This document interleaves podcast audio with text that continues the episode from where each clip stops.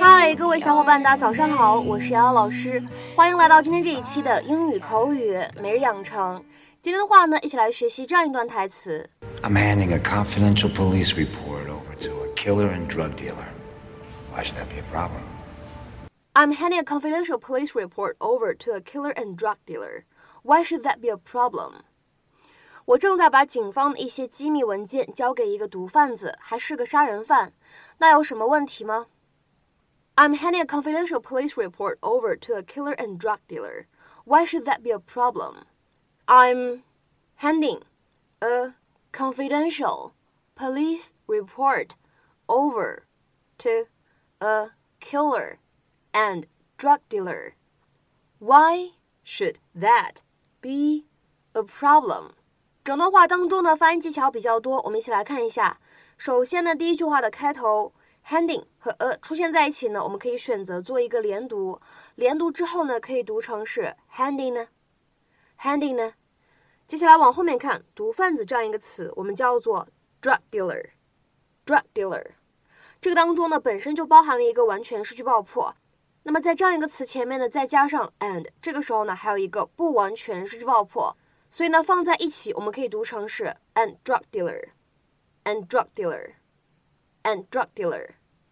再来往后面看，第二句话当中出现的这样的三个单词 should that be，这样三个单词出现在一起呢，前两者有不完全失去爆破，而后两者呢有完全失去爆破。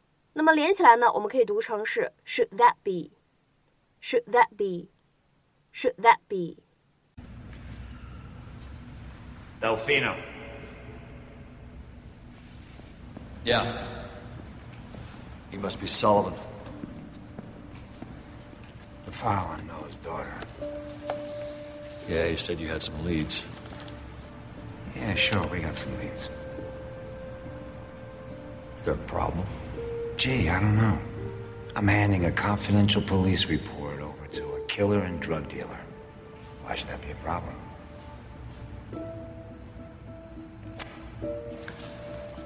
Thanks. Is this what our justice system has come to? Guys like you walking the streets without a care in the world? I did my time. Not nearly enough, you piece of garbage.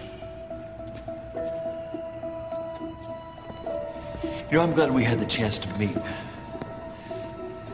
Because apparently I'm no longer a murder suspect, thanks to you. So I don't want to seem ungrateful. But just out of curiosity, how much does it cost to buy off a homicide detective these days? 在今天节目当中呢，首先我们先来看一下视频当中出现的这样一句话 Yeah, sure, we got some leads. Yeah, sure, we got some leads. 是的，当然了，我们有一些线索。Yeah, sure, we got some leads. 在这里呢，这样一个名词 lead，L-E-A-D，它呢表示的意思是线索或者头绪。 做这样的意思理解的时候呢，各位同学需要注意一下，它是一个可数名词。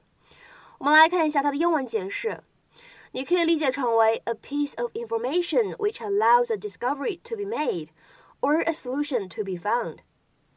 或者呢，看一下第二种解释，a piece of information that may help to find out the truth or facts about a situation, especially a crime。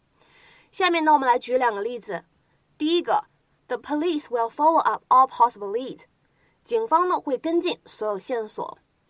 The police will follow up all possible leads.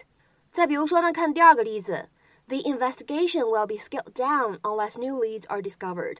人们呢将会减少这次调查的力度，除非新的线索被发现。The investigation will be scaled down unless new leads are discovered. 在今天节目当中呢，我们还需要复习一下这样一个动词短语的使用，叫做 hand over。hand over。hand over。